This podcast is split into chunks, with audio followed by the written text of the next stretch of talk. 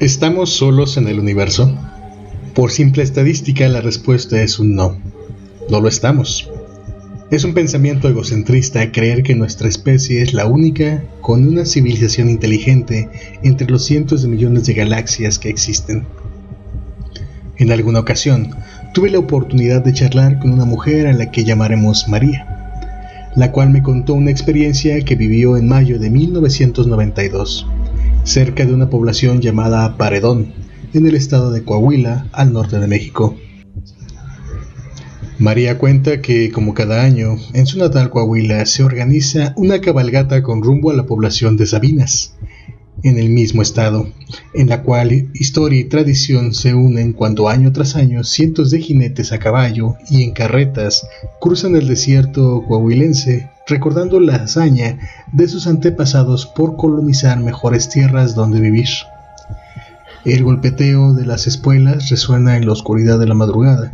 Los caballos, nerviosos, son aparejados con lo necesario y los cascos comienzan a escucharse cada vez con más ritmo.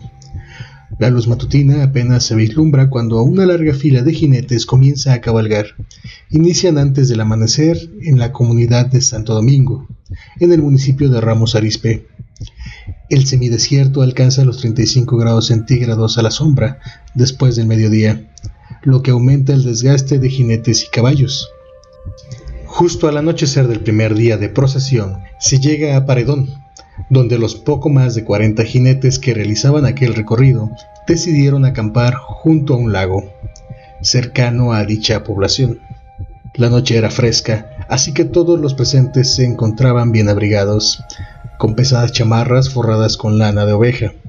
Luego de cenar e interactuar de forma amena, compartiendo sus experiencias de años previos en aquella cabalgata, de a poco todos los presentes comenzaron a retirarse para dormir en sus respectivas casas de campaña. Mientras María disfrutaba de la velada, comenzó a sentir en el ambiente algo distinto. Parecía que el aire, además de frío, era cada vez más pesado. Fue entonces que decidió entrar a su tienda de campaña para guarecerse del impetuoso clima. No tardó mucho en conciliar el sueño.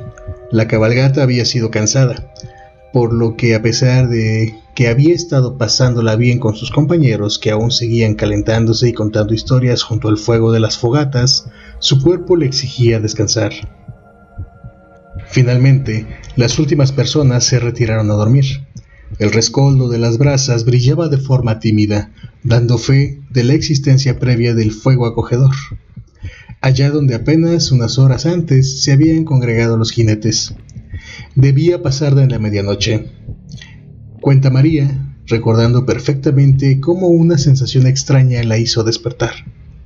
Una especie de silbido potente, casi inaudible, resonaba por encima de los sonidos habituales del campo.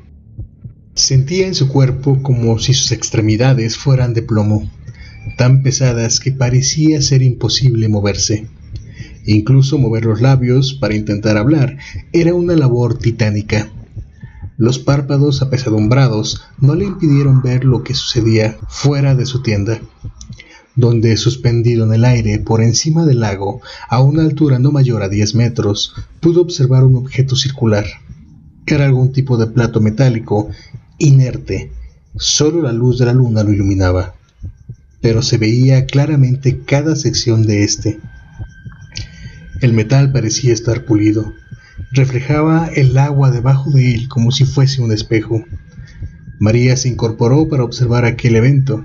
Por unos minutos nada más pasó por su cabeza que contemplar aquello, ni llamar a sus compañeros o salir del todo de su tienda. Temía que si hacía algún ruido o movimiento brusco, aquel objeto saldría huyendo como si de un animal salvaje se tratara, por lo que se limitó a verlo desde adentro, agazapada.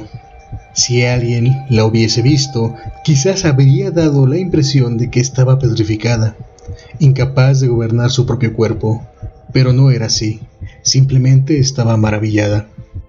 Luego de un lapso que ella describe como un largo tiempo, contemplando aquel disco, este se elevó de repente, desapareciendo inmediatamente en el cielo despejado. María no podía dar fe de aquello que había visto con sus propios ojos. Según narra, le fue imposible cerrarlos aquella noche. En su mente rondaba lo increíble del suceso que acababa de presenciar. Por fin llegó la mañana. El contingente debía prepararse para continuar con la cabalgata al que le restaban seis días más aún. Durante el desayuno, María se apresuró a indagar con el resto de sus compañeros peregrinos si alguno de ellos había visto, al igual que ella, aquel espectáculo inverosímil. Todos respondieron con negativas. Muchos le dijeron que estaban demasiado cansados y habían dormido la noche entera sin sobresaltos. La jinete intentó contarles a cada uno lo que había atestiguado. Hubo quienes le creyeron y otros más reaccionaron con escepticismo. Pero a María no le importó la opinión de nadie. Ella estaba segura de lo que había visto. Después, su mente comenzó a darle vueltas en torno de aquella experiencia. Concretó los siete días de cabalgata de ida y los siete días de vuelta. Expectante, mirando al cielo con la ilusión de volver a presenciar algo como aquello, pero no tuvo de nuevo esa suerte. Sin embargo, ella sabía lo que había visto y hasta el día de hoy está plenamente segura de que aquello era algo que no pertenecía a este mundo. Ese ovni se apoderó de sus pensamientos y robó su sueño por algunos días pero le regaló a cambio la experiencia de haber vivido en carne propia algo que pocos son capaces de experimentar a lo largo de sus vidas. Sin duda, muchos podrán cuestionar la veracidad de la experiencia narrada por María, pero de lo que no hay duda es de su rostro lleno de ilusión y asombro al contarlo, por lo cual decido creer, y no en su palabra, sino en la posibilidad de que hay algo más allá arriba, en ese espacio profundo por ahora, manténganse mirando al cielo. Yo soy Jonas Eves y los invito a que sigamos andando juntos por los caminos al más allá. Hasta la próxima.